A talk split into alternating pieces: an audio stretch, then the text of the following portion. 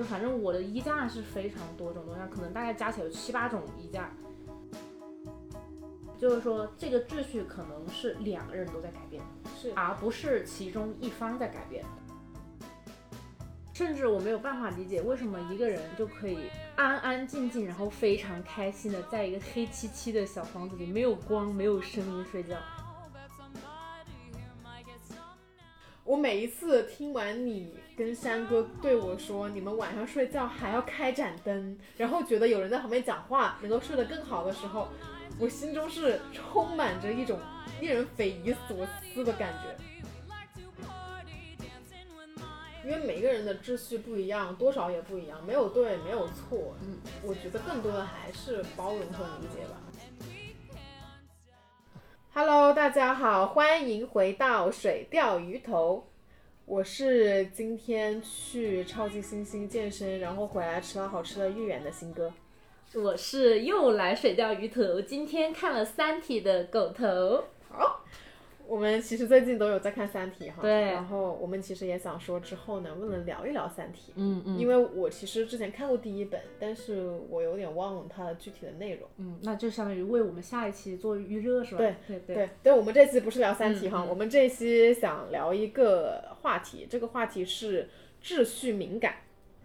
那嗯，你可以先说说什么是秩序，就是为为什么我们会突然想到这个秩序敏感呢？对，是因为我们发现我们朋友在一起啊，包括你跟你的对象在一起的时候，你们两个人的生活方式，然后很多东西上的那样的一个做事的规律吧，或者说那样的先后顺序是完全不一样的。然后我会发现，其实很多这样的秩序的影响是父母传递或者教导给我们的。比如说，我可能小时候就一直，嗯，都习惯了一个人睡觉，或者说我觉得这是一件很正常的事情。但是可能在，嗯，包括狗头在内的，然后包括山哥，都是觉得他们没办法一个人睡觉。甚至我没有办法理解，为什么一个人就可以安安静静，然后非常开心的在一个黑漆漆的小房子里，没有光、没有声音睡觉。我觉得就是光想到这个场景，我都会觉得头皮发麻。因为我跟新哥讲了，我说我的小时候是一定要抱一个绿色的毛衣，我才能睡觉的。就是如果没有那个绿色的毛衣，我小时候我可能就不愿意一个人睡觉。然后那个绿色毛衣也是成为了我妈妈把我跟她分两个床睡觉的第一个物品，就是因为以前都是跟妈妈睡嘛，然后不跟妈妈睡之后呢，我妈妈就把那个绿色毛衣给我，她说这个是妈妈给你织的，你晚上就抱着它睡觉，就等于妈妈在跟你睡觉。嗯嗯，所以那个时候，这个毛衣就成为了当做我妈妈的一个替身一样的存在。我甚至有时候醒来之后，我都可能偷偷的潜入到我爸妈的房间，然后在他们中间睡下来。哦，但是，一直到现在为止，我晚上睡觉的时候，我可能抱个东西，就你还是得，因为我知道你会抱小红睡觉嘛。对，我会抱着我的小熊睡觉，我的巴特罗熊，我就一直把它放在床边上啊，然后晚上的时候我就抱着它，它会在一定意义上，它在陪伴我，我们两个是一起在这个房间里头的。然后呢，关于这个晚上睡觉的这个事情，还有一点，就是我是不喜欢在黑暗当中睡觉的。这个在新哥听来觉得匪夷所思，你说吧。来过我家的人都知道，就是我的房间是漆黑一片的，我的窗帘是绝对遮光的。然后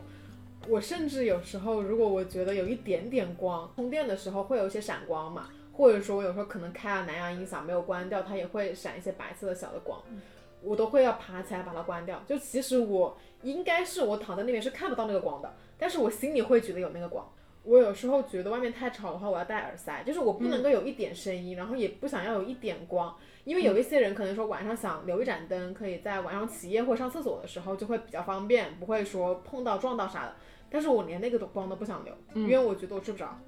我每一次听完你跟山哥对我说你们晚上睡觉还要开盏灯，然后觉得有人在旁边讲话能够睡得更好的时候，我心中是充满着一种令人匪夷所思的感觉。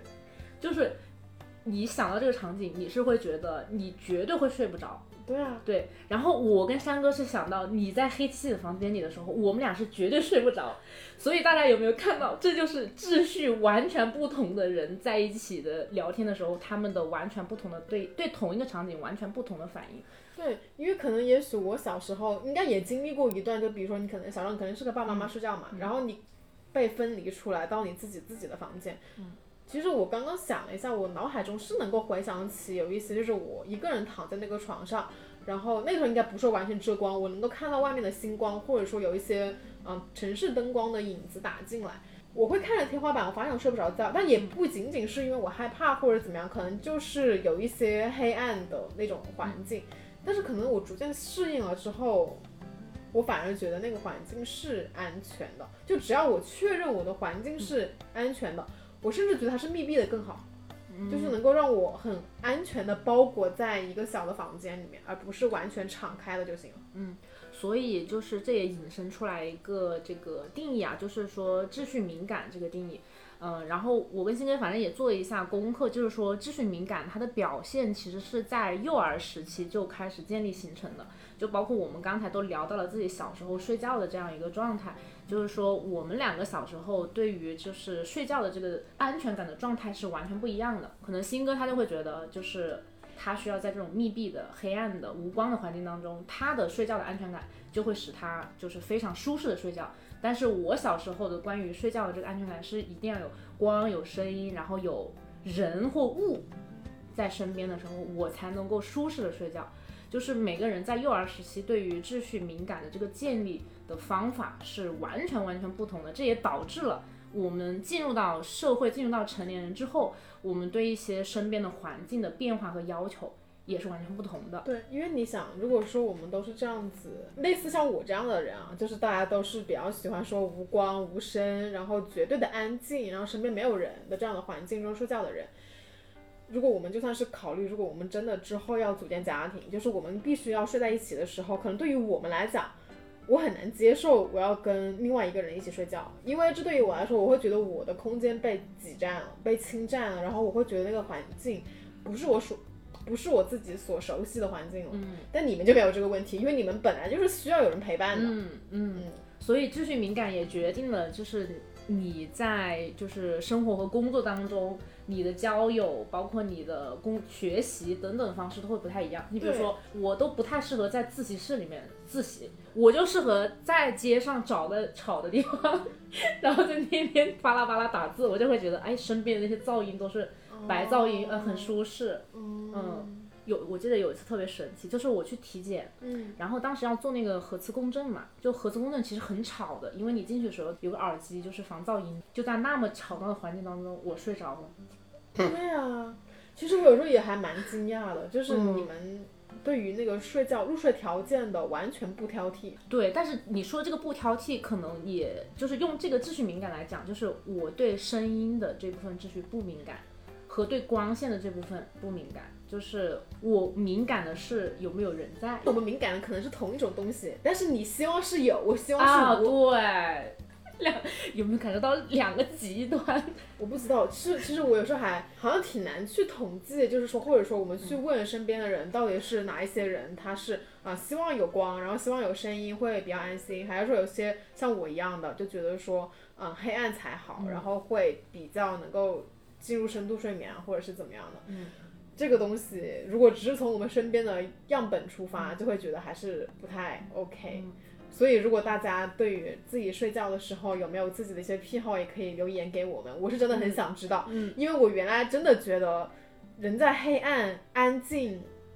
没有光的环境中睡觉是最好的。说到这里，我就觉得你说完这个画面，你知道我脑子里第一个印象是啥吗？我就会觉得很可怕，嗯，对啊，我就觉得啊，没有光，没有没有就是声音，那静悄悄就觉得很恐怖。就是我在那种环境当中，我是可能真的会做噩梦的，嗯就是我会觉得没有东西在保护我，我在一个完全我没有办法感知的环境当中。第一个我看不见，第二个我听不见，所以我的视觉和听觉都丧失了。嗯，我就会觉得啊，怎么办？就感觉有那种失控感。我基本上，比如说我我我对象不在睡觉的时候，我都是把我们家床头灯开了，然后嗯放一点白噪音，比如说放一个晚上，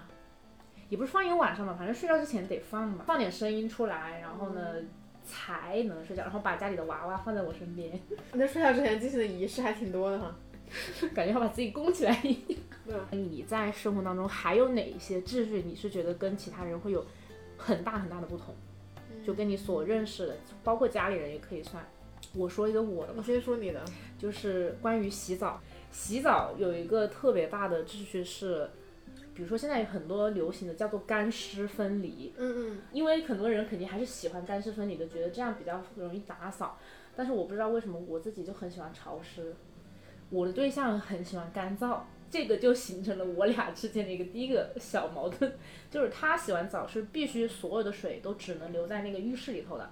他出来到包括到洗手间到外面，他必须保证自己身从身上到下面全部是干燥的才可以。然后但是女生嘛，你说头发也长一点啊，所以基本上出来的时候会带一点水，然后我也喜欢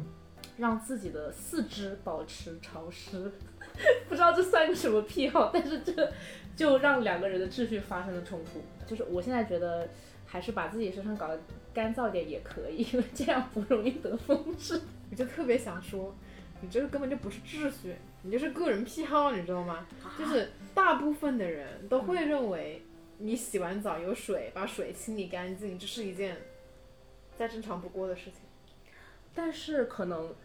好，我不为自己狡辩了。但是我就是大概说一下，说的就是秩序啊，就可能还是需要给它定义，一下。我也觉得，嗯嗯，是，就是我们先说那个怎么样去定义这个秩序敏感。其实一般来讲，我们都是在小孩子比较小的时候，他可能说他会有建立一套自己的那样的一个秩序嘛，包括说他对于那个环境的要求，或者说对自我，包括说身体上的一些部位啊，然后包括自己在的位置都比较敏感。然后就是他，比如说他一定躺在自己的枕头上喝奶，或者说他跟爸爸妈妈一起回家的路线必须是同一条，不能走另外一条。然后就是他们也会有一个外在的秩序的敏感期，就是他们对于摆在他们周边的东西的位置，然后动作发生的一些顺序，然后物品的所有权等等都很苛刻。如果说你把他的东西拿走了，或者说你让他的东西他找不到了，他就会很生气。举个例子，就是在家里吃饭的时候，爸爸妈妈、爷爷奶奶都要坐在他们自己的固定的位置上，然后他穿衣服一定要先穿上衣，再穿裤子。如果顺序错了的话，他就要脱下来重新穿，或者说他会告诉客人说：“这是我妈妈的拖鞋，你不能穿。”就类似这样的事情。刚刚说到穿衣服嘛，也许是他妈妈最开始是这么以这样的一个顺序给他穿衣服，所以在他的认知中。只有这样穿衣服才是对的，只有这样穿衣服才是合乎逻辑的。嗯，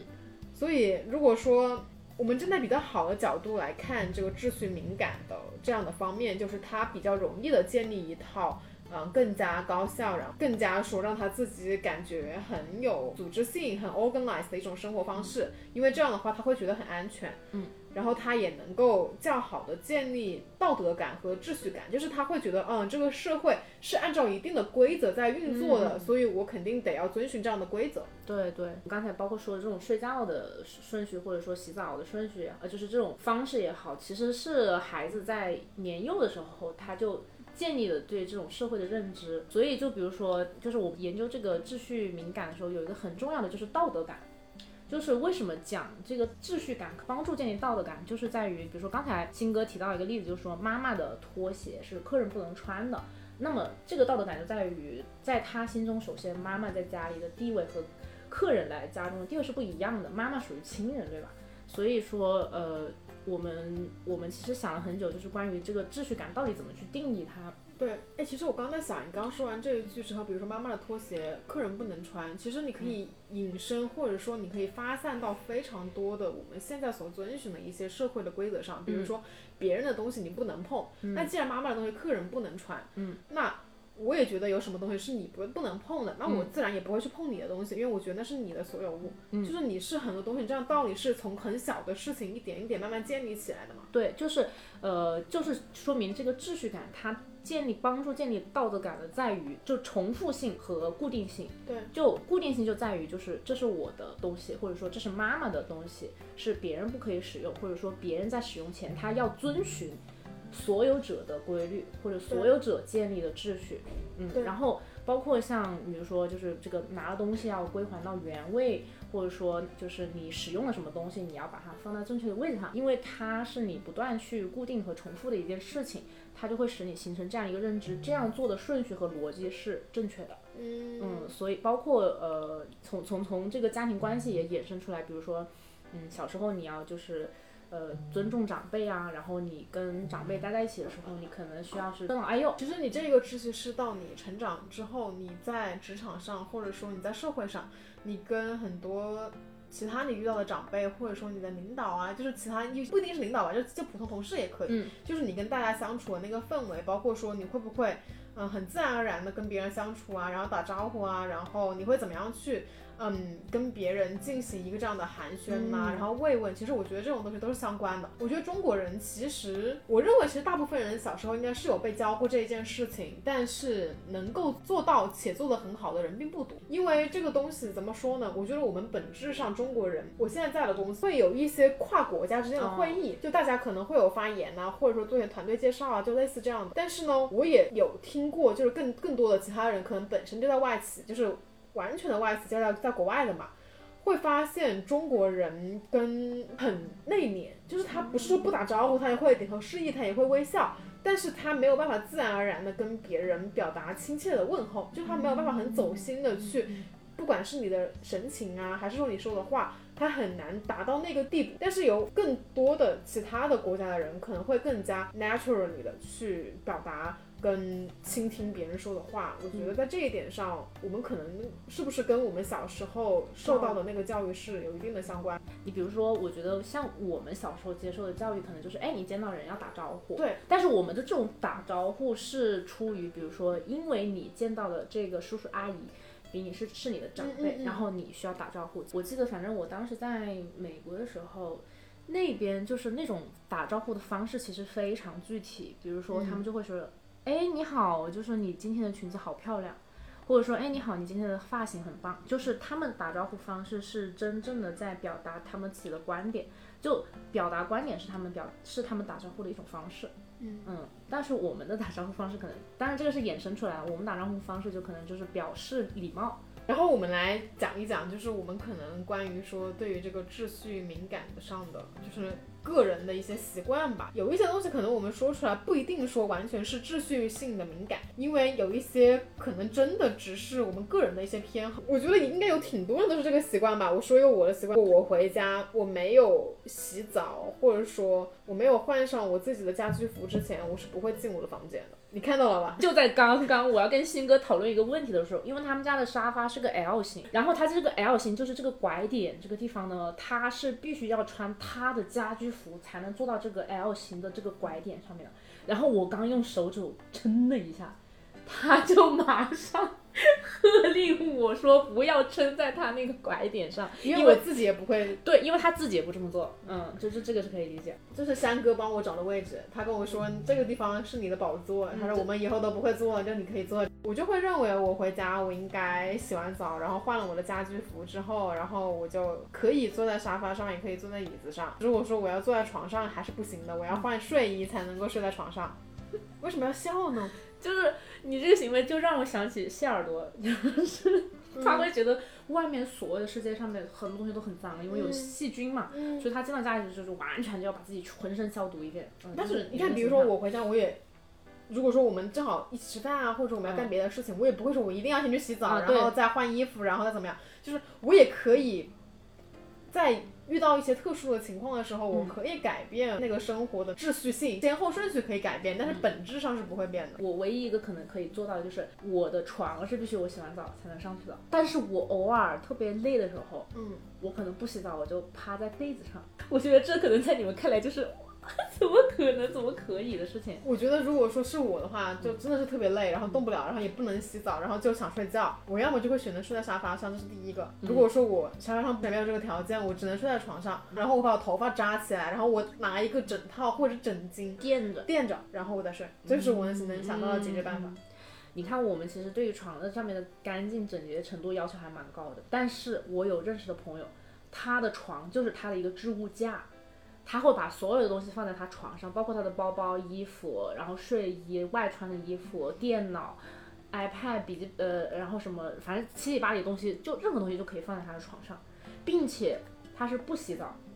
他就穿上睡衣然后进被窝了。我确实是有见过有一些，可能是我之前看到一些 B 站上的视频吧，就是有一些独居的男生或女生嘛，他们会把他的那个床分成两半，一半是自己睡，一半堆杂物。就是那个杂物可能是有自己穿过的、没穿过的衣服，有电脑、有桌子，就是那个床上的那种桌桌子，然后放了很多东西。其实，在我看来，就是如果他能够真的把他的两边的床分得非常的明晰，完全不接触，如果在这种情况下，我可能觉得那也行吧。但是大部分的情况下，我看我都是很难以接受。我就觉得这个事情很好笑，所以你有没有发现，就是真的每一个人的这个秩序界定感是不同的。然后就说回刚才那个我那个朋友吧，他你别看他床上这么脏乱，他在其他地方更乱是吧？呃，他其他首先他的房间里是没有办法落脚的，就是他的快递箱，这个像你跟我讲的，因为新哥的快递箱是之前他是不想拿到家里放在桌上，因为他觉得那个很脏，嗯，就是快递箱上有很多灰嘛，对，然后这个我觉得是可以理解。然后他的快递箱是全部堆在他的这个地板上面，还有他的桌子上面，嗯，然后他的桌子更加乱。但是我这个朋友的厨房，嗯，非常的。井井有条，因为他很喜欢做饭，他的酱料和他的那些，比如说葱姜蒜什么东西，他分得很清楚。而且他甚至，我是跟他学的，就是他会买那种小型的袋状收纳袋，然后他把他吃不完的菜全部都放在里面，全部归纳好啊，有那种壳子装的，然后有袋子装的，袋子里面是装那种菜叶，这样的话它不会形成那，就是如果它有水滴下来的话，它不会让那个菜叶被浸湿掉，然后他会。还会买一些那种就是就是食品的收纳，所以你发现没有，这个人，他虽然说在睡觉和他的起居生活上面，可能显得有一点不那么卫生敏感。但是在他特别喜欢的，比如说食品做菜上面，他非常的井井有条，所以说形成了鲜明的对比。对，所以形成了鲜明的对比。我的厨房是有时候会比较脏乱的，嗯，因为我们那种第一个比较小，所以桌子上总是会有那种油渍嘛，然后偶尔擦一擦，但是它久而久之就会形成了。但是我那个朋友是那个桌子绝对不可能的，绝对不可能，他所有的都擦干净，因为他有时候可能要放一些。菜在上面，所以他说，如果上面有油渍的话，就不好吃了。嗯，因为他对食物、对美食有比较高的要求，所以他在这个方面的秩序就会建立的比较好。他可能对于其他方面的那个卫生条件，或者说那个环境没有那么高的要求，他觉得可以接受。嗯嗯。很神奇吧？他可能对于那个要进入身体里面的食物，那个进入的东西比较要求很高标准。包括他买的食物都必须要是 organic，就是因为我们在美国的时候要买的东西，他都是只买 organic。好的，懂了。好神奇哦！没想到，真的。然后就是你之前不是说，就是还有会有人就是不会把手机带上床，啊，因为觉得手机壳放到很多地方呀也都很脏。如果要带上床的话，要把手机壳摘掉。嗯，甚至是拿那个，我以前在我硕士的室友是一定要拿酒精把他所有的手机全部擦干净，他进房间。他会在门口放一个那个酒精片，然后他进去的时候，他就拿那个酒精片把呃一个手机全部擦干净，然后还有他的电脑。哎，但我跟你说，哎，我是就是我可能就是对环境房间还好。但是我就是对坐在床上，或者说你要进入被窝的这个动作，我会觉得比较敏感。比如说，如果我真的很累，但是我要加班，所以我只能够坐在床上加班的时候，我会把我的电脑从头到尾的拿酒精棉片擦一遍。所以你的秩序敏感的物品，其实是就是在于你的被子和床单啊，就是你床上的用品。对，你会觉得那个东西是可以给你带来安全感，就它必须一定要保证干净整洁，才能让你在入睡的时候有足够的安全感。对，是的。因为可能觉得这个东西是我的安全感的来源。你看，像你刚刚说，你那个朋友对厨房的要求比较高，他可能就是对厨房这个环境这样的食物，他要求比较高。每个人可能有自己的侧重点不一样。嗯，那我就想想问你了，你对什么方面有没有就是哪一个方面你的要求比较高？你之前好像是跟我说你对洗衣服。鑫哥跟山哥都知道，我我跟山哥是基本上一样的，我们对环境的要求。极低，就是可以被人被人踩在地上摩擦那种，就是我们对什么要求都不是很高。不知道就是听众朋友们有没有这种想法啊，或者说这种习惯啊？我自己是一定要把衣架，就是比如说各种颜色和各种功能的衣架是一定要分开放的，放整齐之后挂在衣架上面。就是我的那个衣架上面是这一部分是那种细条的，可以挂那种吊带呀或者裙子呀。然后有一部分是那种溜肩的，它是可以挂毛衣的，这样的话不会让你的毛衣起皱。然后还有一部分是那种特别大宽大的那种是挂裤子的，呃，甚至还有那种就是是分级式的那种是可以挂袜子呀什么的。就反正我的衣架是非常多种多样，可能大概加起来有七八种衣架。真的是每一个衣架都有不同，每一个衣架都有不同的用处。然后呢，我洗衣服的时候，我的洗衣袋就有十个，然后一个是装袜子的，就是这这种装袜子的是它那个孔会比较大，这样的话水流可以进去，但是呢，它的形状比较固定，一般都是那种卷筒型的，圆筒或者是什么形状的。然后还有一部分是装，当然装内衣的跟这个也差不多啊。然后还有一部分是大的那种装裙子的。然后洗洗裙子的时候，我是把裙子全部叠成长方形放进去洗。然后还有一部分洗毛衣的，毛衣的也是那种特别大，然后它的那个进水孔也很大，这样的话它也能保证它那个毛，它那个它那个毛会被困在里面，但是脏东西可以出来。哦啊，然后反正我的我的那个，这个你推我一下，我也买一点。但是你知道吗？其实这个秩序建立可能都不超过两年。我有件那个深色的衣服跟浅色衣服混在一起洗完之后，把所有的浅色衣服全部染色了。然后那一次之后呢，我就开始把浅色的衣服、深色的衣服分开，然后还买了那种就是专门可以就是防止掉色的那种洗衣凝珠。嗯、对对，然后买了这个。然后第二次是有一次洗了个毛衣。毛衣洗完之后，把我所有的那种黑色的裤子上面粘的全是毛。哦。但是那个非常难打理，就算你有那个粘毛器，它因为有一些是可能就粘在那种，就是可能比如说像这种裤子的那种裤缝啊，裤缝啊，或者说那种很难清洗。哦，还有一次是因为我对象，他把我一个松紧带的裙子挂在那种非常细的那个衣架上面，娘啊！你知道那种松紧带它被撑开之后是什么样子吗？就是就原本那个裙子是个 A 字裙，那个裙子后来变葫芦裙的形状。从那之后我就明白了，就是教你的对象怎么去晾你的衣服是一件任重道远的事情。嗯，所以就是我在洗衣和晾衣，还有包括折衣服的这些环节，我都有自己非常严格的秩序。但也就仅限于衣服类的，因为之前在衣服上吃过大亏。所以就是不得不建立一套秩序，以防以后还有衣服受到这些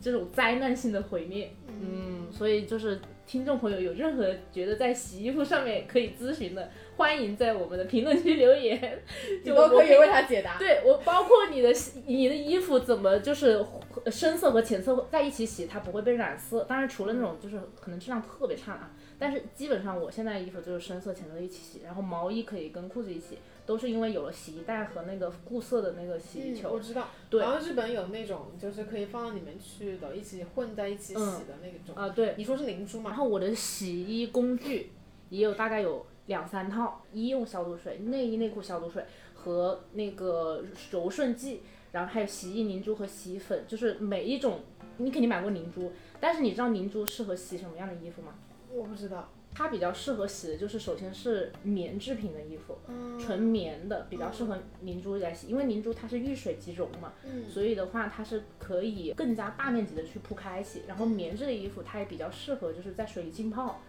然后呢，洗衣液其实它比较适合洗那个毛衣，这个我专门查过，反正它是里面好像有一种就反正特别的东西啊，反正适合洗毛衣。我一般可能比如说毛质就是上面有那种海马毛啊。或者有那种就是像那种，反正就是这种大型的衣服，用那个洗衣液会好一点。然后还有洗衣粉，洗衣粉可能就适合洗内衣内裤。哦，洗内衣内裤。对，洗衣粉适合洗这些，因为清洁力比较强。对，它清洁力很强，而且就可能说你要洗一些小型物质的时候，它可能清洁力比一般的洗衣液和洗衣凝珠更强一些。那我想问一下，就是那个医用的柔顺剂到底是作用是什么呢？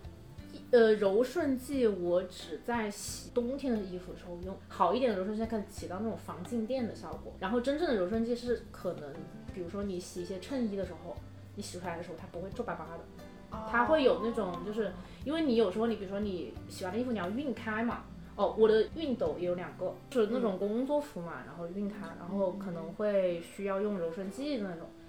嗯，但是柔顺剂是消耗的比较慢的，因为你用它的场景不多。但是洗衣凝珠和洗衣液还洗衣粉就是可以分开用。那你那个消毒液什么时候用呢？消毒液一般洗那种贴身的衣服的时候用。清洁的更干净的时候就用消毒液和洗衣粉。对，而且消毒液适合和洗衣凝珠搭配的。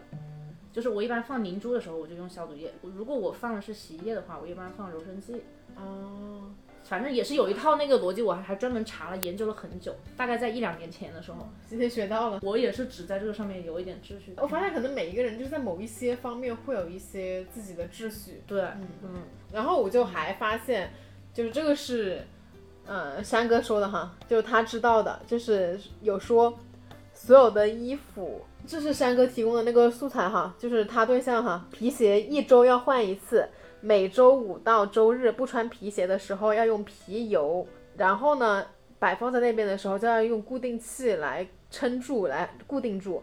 然后就还要规定洗普通衣服跟洗西服正装的频率，每周一三五的时候要洗正装，然后二四七的时候洗普通的衣服，这样的话能够保证每一天都有干净的正装穿去公司，就绝对不会每一天穿同样的重复的衣服。嗯。其实这个也是啊，我觉得我也不会就是两天都穿一模一样衣服。嗯，秩序吧，或者说生活习惯，还是因为主要还是因为个人的经历和个人的成长关系。因为你像洗衣服这一件事情，我也是前两年才开始搞。我之前的衣服也是全部混在一起洗，全部都一坨，就袜子、内衣，然后什么贴身的，然后外衣全部放在一起，所有的。我是大概在两年前我才开始接触洗衣袋。这种神奇的东西，啊，但是后来发现，其实就是这种秩序是会让呃你在某个这个生活上面是会变得越来越好的，嗯，就是特别是包括像这种衣服啊，确实以后就再也没有出现过就是毛粘到衣服上，或者说呃哪些东西没洗干净，或者说染色这种问题，所以一些好的秩序是会让你的生活变得很好的。对，因为其实有一些秩序的建立。就像刚刚说的嘛，你可能你刚刚跟我分享了一个你生活上的秩序，然后可能是我之前哎也有困惑，哎我也确实不知道这个衣服要怎么洗更更好一点呐，我可能之前也会碰到，比如说把衣服洗的不是变形了呀或者怎么样的时候，那我现在要知道啊，我要用洗衣袋，不同的衣服要用不同的洗衣袋，不是说所有的衣服都可以用同一种洗衣袋，嗯，有些时候你可能接受一个新的秩序，在你的生活中开始变成你自己的秩序。其实也是当你理解了它的逻辑，就不一定说你一定要经历一个什么样的事情，比如说你衣服洗坏了，或者说你的什么东西然后不见了，然后怎么也找不到了的时候，因为我刚刚刚刚我们有说嘛，就是说你用完什么东西要把它放回你原来的位置。我是一个做这个事情做的特别不好的人，就是我当然心里知道应该要这样做，因为这样可以为你省特别多的事情，但是你有些时候可能把这个事情做完之后，正好又遇到另外一个事情，然后你不会再回到你刚刚做事情 A 的这个事情的时候。你就会发现，你当时在用的东西就直接摊在那边了。我是一个总是容易找不到自己眼镜的人，因为我眼镜到处放嘛，我也没有固定哪个位置，然后专门给我放眼镜。我的眼镜有时候在茶几上，有时候在餐桌上，有时候在书桌上，有时候在床头柜，有时候在厕所里。就，anyways，就我总是找不到，我就永远不可能需要去找它。你之前还把你的耳机拉在那个染发店里，嗯，是啊，嗯。你好像耳机不止拉过一次，我耳机不知道丢过多少次。是的呀，就很多时候呢，就是这个事情呢非常难办的原因在于，有很多东西都有可能会落下。嗯，啊，我的眼镜有可能会落下，我的耳机有可能会落下，我的卡夹有可能会落下，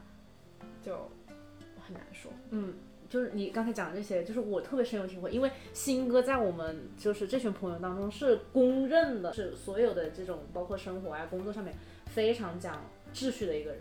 但是他这么讲秩序的一个人，都会落东西。然后我就想说，就是因为落东西是真的，就是平常随随便便任何时候都会发生的。其实我落东西落的最多是什么呢？就皮筋。嗯，我真的是每年都在购置新的皮筋。就是这个皮筋，它可能放在那里，它就不见了。然后后来我想一个办法，今年就是给自己 KPI，就只有五根皮筋。你今年只能买五根皮筋，掉的话就永远不许扎头发。然后我就把这五根皮筋，就像你刚才说的，它只能套在我那个，它只能放在你的头上或者是那个位置。对，它只放在一个固定的位置。后来发现它坚持了两个月，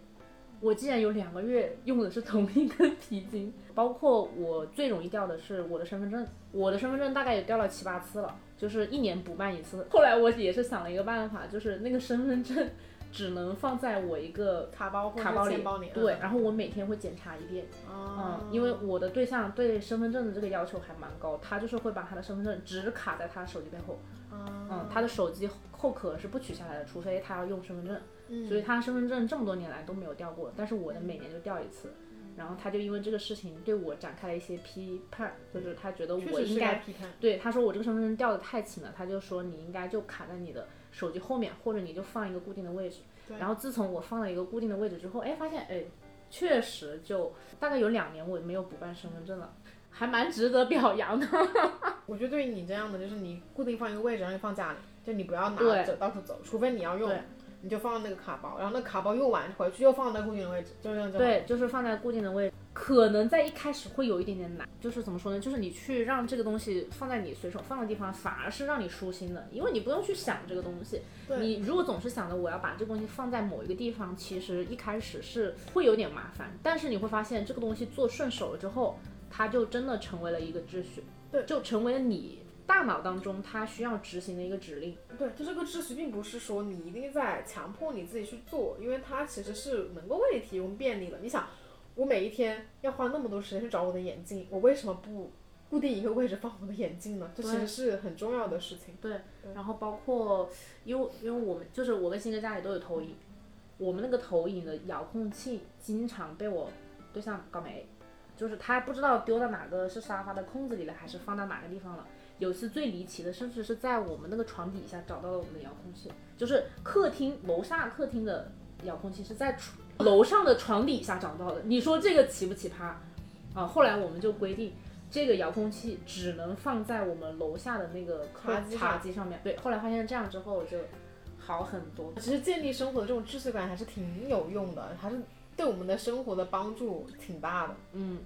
呃但是我觉得是一些呃必要的秩序吧。所以我，我刚刚就是跟你讲嘛，我说我其实还挺喜欢看有一些视频，就他是分享说他生活的一些过程，包括说他早上的一些 routine 啊，然后怎么样做饭啦、然后他的一些方法方式。嗯我原来会认为看那些视频本质上只是说觉得别人这样的生活很舒心，然后你看到他那样的镜头觉得很舒适，然后后来我也会从他们的视频里面去学习一些他们的生活的习惯，然后怎么样说能够让我自己的生活变得更井井有条一点。嗯，其实你会喜欢更井井有条一点的这种生活方式。对，就有很多时候不是我不想遵循这个秩序，而是我还不知道有这个秩序的存在。啊，所以你其实是乐于去建立一条新的，你认为是对你的生活有有帮助的秩序。对，比如说你跟我说啊，你之后洗衣服你可以怎么洗，或者说有另外的人跟我说，哎，你以后你这个做卫生应该要怎么样做会更容易，嗯、那个动线会更好一点。比如说你应该，嗯、先打扫哪一块，然后再打扫哪一块，然后怎么样进行这样的一个操作，我就会觉得这其实挺有帮助的呀。我只是原来没想过，我需要这样的生活的方法方式来进入我的生活。嗯，而不是说我说我就不，哦，我就是要延续我这样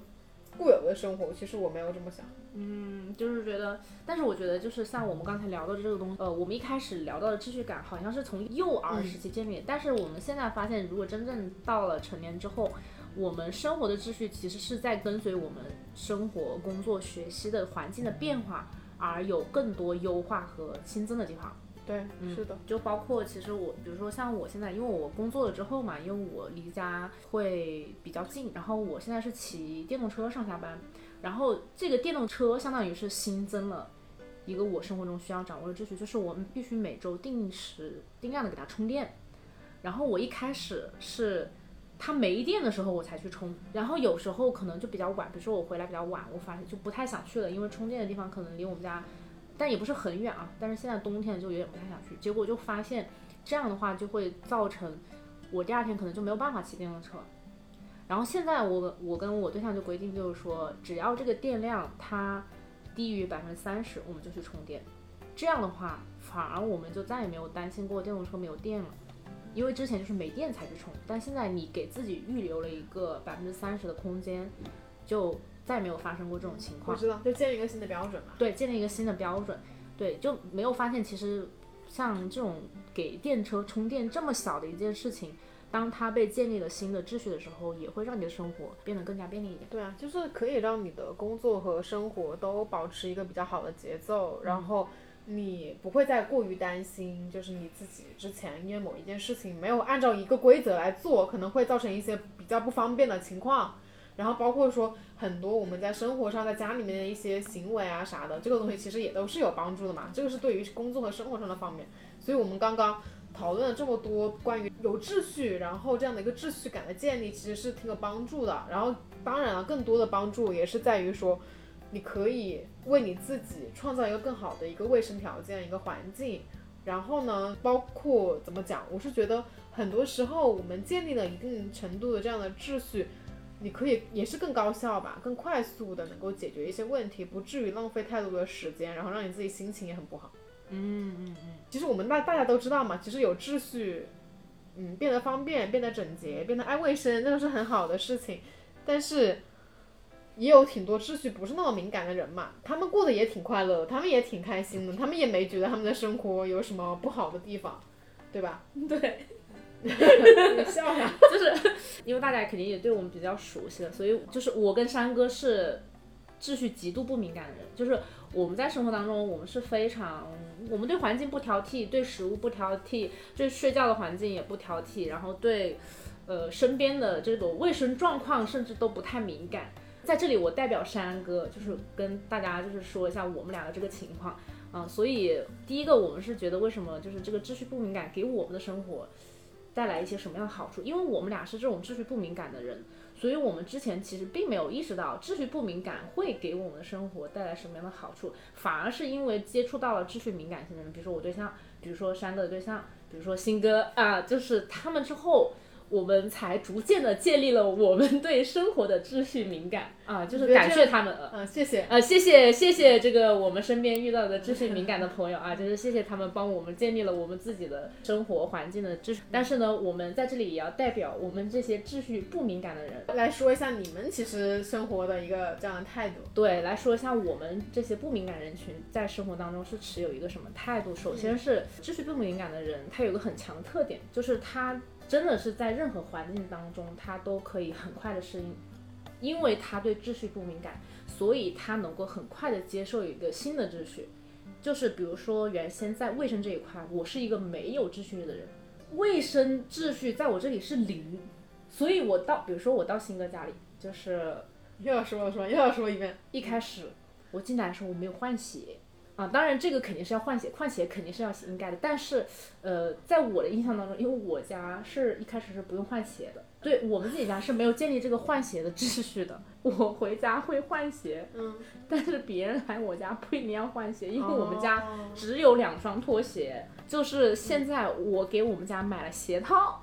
哎，这个是新的秩序，对不对？就是，嗯，这也感谢，首先我对象啊，感谢新哥啊，感谢大家。帮我建立这个秩序，就是回家要换鞋，嗯，然后呢，就是，但是我并没有因为就说你们告诉我要换鞋这个事情感到不适。你凭什么感到不适啊？你看，哎，你你一个人替别人家换鞋脱鞋，这是件非常正常的事情啊。就是我不是说换鞋这个事情，就是比如说你跟我说这个位置是你要坐的地方，嗯，你只能穿你的家居服坐在这个地方。我会尊重你，并且我不会感到任何不适。就是我认为，就是在我们秩序不敏感的人当中，他人的秩序即秩序。嗯，就是你认为我有秩序是合理的，然后你想要有什么样的秩序都可以，只要你告诉我了。对，只要这个东西不会侵犯到怎么说呢，就是很底线的嘛，就不可能说，那不可能违法吧？就是一个人的秩序违法就有点说不过去。但是我是觉得他人在我眼中即秩序。就是我会去遵循他人的秩序，对，嗯，然后就是对任何的新的环境当中，比如说在你家，或者说在我对象家里，就是他们的秩序，我会非常好的去倾听，然后去遵循，嗯，我并不会觉得这个东西对我来说造成了就是对跟我的秩序冲突，因为我没有秩序，哦，所以不会冲突，对，就没有冲突，因为我这边是零，对，只是你可能需要别人给你一些比较好的那个传递或者说交沟通的方式，对。他不能直接命令你说，哎，你以后不能再怎么样，就你这样就会觉得说我有被冒犯到。对对。但如果说他跟你说，啊，其实我认为这样做是哪里不卫生呐，或者哪个地方不就是不是很科学啊，那你能不能接受我这个想法？你觉得我们是不是应该建立一个我们的秩序呢？那你说啊，可以，那我们可以买鞋套。对。啊，那我们可以以后不要再把。那个外卖的袋子放到桌上，也不要把快递带回家或者放到那个家里的桌上，就类似这样的事。对，就是，呃，就包括是，包括我去我对象家里吃饭嘛，其实他们家之前吃饭是，呃，上桌的时候就是一定要先把所有的碗筷摆好，然后是要反正进行一套前面的操作吧，我都认为这样是非常 OK 的，因为是在他们家那个环境当中。然后我们家可能又不一样，就是，但是我觉得两方是 OK 的，我并没有觉得他们家这种秩序影响到了我吃饭睡觉的秩序，就是我的秩序就是急，我可以在别人的秩序上面做一些调整。刚刚讲的就是对秩序不敏感的人，怎么样去跟秩序比较敏感啊，或者秩序比较多的人相处相处。对对，嗯，我刚刚讲的那个是秩序相对敏感的人如何和没有什么秩序的人进行沟通，然后让他接受我的秩序，就是。因为有些时候我们双方是要达成一种比较好的沟通的成果的吧，你不能够通过啊命令啊或者说指使啊或者说比较不好的态度让别人去接受你的一套生活方法，嗯，这样是不 OK 的，因为你这样是没有一个比较好的沟通的成果，那你这样的话可能就会发生争吵，或者说互相不理解嘛。那我们既然都是要一起生活，然后是很好的朋友，然后是要住在一起的人。那我们当然希望说，我们是以一个比较友好、协商的方式，来对我们的生活进行改进。嗯，或者说就是友好协商和这种比较好的沟通态度，其实是我们互相都认可的一种秩序方式。对对，因为其实我们刚刚虽然这么分类哈，就是有些人对秩序敏感，然后有些人对秩序不敏感，但其实更多的情况是你跟别人秩序不一样，就你只是单纯的不一样，没有说谁对谁错，但是你们可能。出于某一种客观的原因，就是你必须要跟别人住在一起啊，或者是怎么样？你要像我，因为因为大家都知道嘛，我是一个对床很敏感的人，所以呢，我们有时候出去玩的时候，那肯定不可避免的，你可能要睡大床房，你可能是跟我们的女生朋友一起啊，然后我们可能睡一起。那其实对于我来讲，最好不要有这样的安排，但如果有的话，那也是可以接受，但是我会提前做心理准备，然后我的心理准备就是要么就是。我们那个床足够大，我可以不会挨着你，就是我还是可以尽量的保证我好像是一个人睡那样，要不然就是我们可以盖两床被子，就是我会觉得这样的我的心理压力会小很多。就是你会去建立新的一个方式去保护你的这个状态，是的，对吧？对，嗯嗯。哦，然后重申一下，我觉得我跟山哥不是说不爱干净、不爱卫生，就是我们是真的需要去建立这种新的方式啊，新的秩序。我们现在已经改很多了，我们现在已经变得非常有。秩序感了，对啊对啊，就是大家可能是需要一些，比如说啊生活中的小帮手，就有些时候你可能觉得，哎你那个哪个地方的卫生搞不干净，嗯，可能不一定是你不会做，而是说你不知道用什么样的东西做，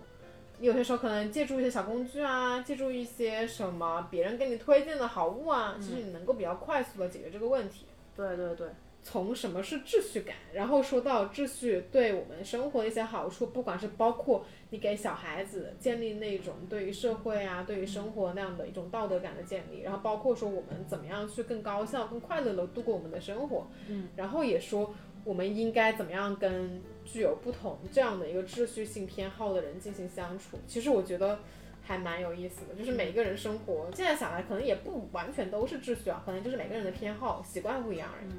但是有时候，其实，在这种不同的偏好当中，你也可能可以建立出属于你个人的新的偏好和习惯，然后这个也是很有趣的事情。举一个例子吧，就是比如说像我跟我对象在一起生活的时候，他的一些秩序感就会非常的影响我，嗯，因为他也是跟新哥或者说跟山哥他对象一样是高秩序敏感的人，就是他。在遇到一些已经打破他秩序的敏感的时候，他表现出来是非常显性的态度，就是他会认为这个东西应当怎么怎么样做。对，但是他并不会因为这些东西就觉得说你一定要改变或者说什么的，他只是会觉得说，那我们两个就现在必须要就这个事情来讨论一下怎么样做，你也舒服，我也舒服。对，嗯，就是这种方法，我觉得是让就是两个秩序完全不一样的人。在一起生活或者相处时候，一个非常好的润滑剂。对，就是说这个秩序可能是两个人都在改变，是，而不是其中一方在改变。所以我说还是建立新的秩序，就是不一定说你要沿袭着你固有的那一套旧秩序，一直这样下去，让别人来顺应你，还是通过沟通的方式。如果你们能够建立一套略微有修改，然后但是也在你的接受范围内的秩序，这样会比较好一点。嗯，秩序那么多也会很累，因为你知识太多，你对于很多条件啊、环境啊都很 picky，那你心里的压力也蛮大，因为你会觉得，哎呀，这样做我不舒服，啊，你那样做我又不舒服，哎，我看到你那个水啊滴到地上了，我好难受，然后我又看到你什么什么东西用完了没放回去，哦，我又好难受，然后你什么什么东西怎么怎么样。就是你你自己每一天被激怒或者让你自己不开心的那样的事情的事件出现的会非常多，所以其实有些时候我们能够让自己试图变得不那么敏感，然后不要那么的去在意一些生活的小细节，其实也是很好的。嗯嗯。那说到这个的话，我就有个问题要问你，因为你跟你对象都属于秩序比较敏感的那一类，那你们在就是两个秩序都非常多的人相处的时候，你们会遇到的一些，比如说秩序碰撞的问题吗？我是觉得，如果说那个秩序，我认为是有逻辑的，然后它是合乎情理的，且是我没有想到过的秩序，我是可以遵守的。就是完全 take，还是说你会跟他我觉得这是我最近需要跟他讨论的问题，因为怎么讲呢？我会觉得跟他们并没有生活在一起嘛，然后我们真实的住在一起的时间，更多的可能也不是那种以长时间为，就是为条件的那样的方式。所以在目前来看，其实没有很多意义上的冲撞，因为他是一个比我更爱干净的人，所以其实他对床的要求也很高，所以其实只要满足了我这个方面，我觉得是 OK 的，我就没有更多的，就是我肯定是不会对他有什么意见。或者换一个问法，哦就是当你在遇到一个，嗯，比如说你们是，比如说秩序点同样的一个物品上面，然后发现对方在这个物品上的秩序比你还要多和要求还要高的时候，你是不是会感到安全感？我也不一定会感到安全感，我会觉得，其实我会蛮担心，我会有一点担心吧，我会觉得你这么多秩序，你也太累了吧，这也太有点过，你知道吗？因为我觉得在有一些事情上，我的秩序性已经很高了，还遇到一个人比我秩序性更高。所以其实还是说这个秩序还是需要去两个人共同建立新的，就是让双方都舒适的秩序才是最好的一种解决办法。就是还是我刚刚说的嘛，我没有人应该要遵循另外一个人的秩序，因为他是这样的秩序可能可以适合他一个人过，但既然你们是两个人，你们就必定有不一样的秩序。嗯，没没有一个人是孤岛。把这个话题拉高一点，就相当于是其实社会上也有社会运转的规律，然后人跟人他也有他自己性格形成和生活习惯的规律。对啊，所以就是发现，嗯，我们在聊这一期节目的时候，也会去探寻自己。就是会觉得我目前我自己这个人身上发生什么样的规律变化，我和我身边的人在进行相处的时候，我自己又建立了什么新的对，秩序。因为每个人的秩序不一样，多少也不一样，没有对，没有错。嗯，我觉得更多的还是包容和理解吧，真的是这样的。然后我们可能是出于，哎，不管是觉得生活会更舒服，然后更方便，然后去改变我们自己的习惯，还是说我们觉得我为了你开心，我觉得你这样做，嗯，我理解，我了解了你的需求，那我愿意为你做这个改变，那其实也是一种比较好的一种形式吧。嗯，然后我觉得就是我们听众朋友们，如果觉得自己的生活中有出现哪些新的、有趣的秩序，还有包括觉得自己身上有哪一些。呃，异于常人的秩序，我觉得都可以留言放在下面，因为我们自己也很好奇。嗯毕竟我们身边了解的一些朋友，就是大差不差嘛，就是秩序敏感的人和秩序不敏感的人，他们所敏感的地方或者不敏感的地方都是类似的。嗯但是我们也很想知道，就是山外有山，人外有人，还有哪些人更不敏感，或者是更敏感？好，那我们这一期关于秩序性敏感就聊到这里，然后我们希望能够听到大家的声音。好呀，那那我们就这一期到这里结束，跟大家说再见，拜拜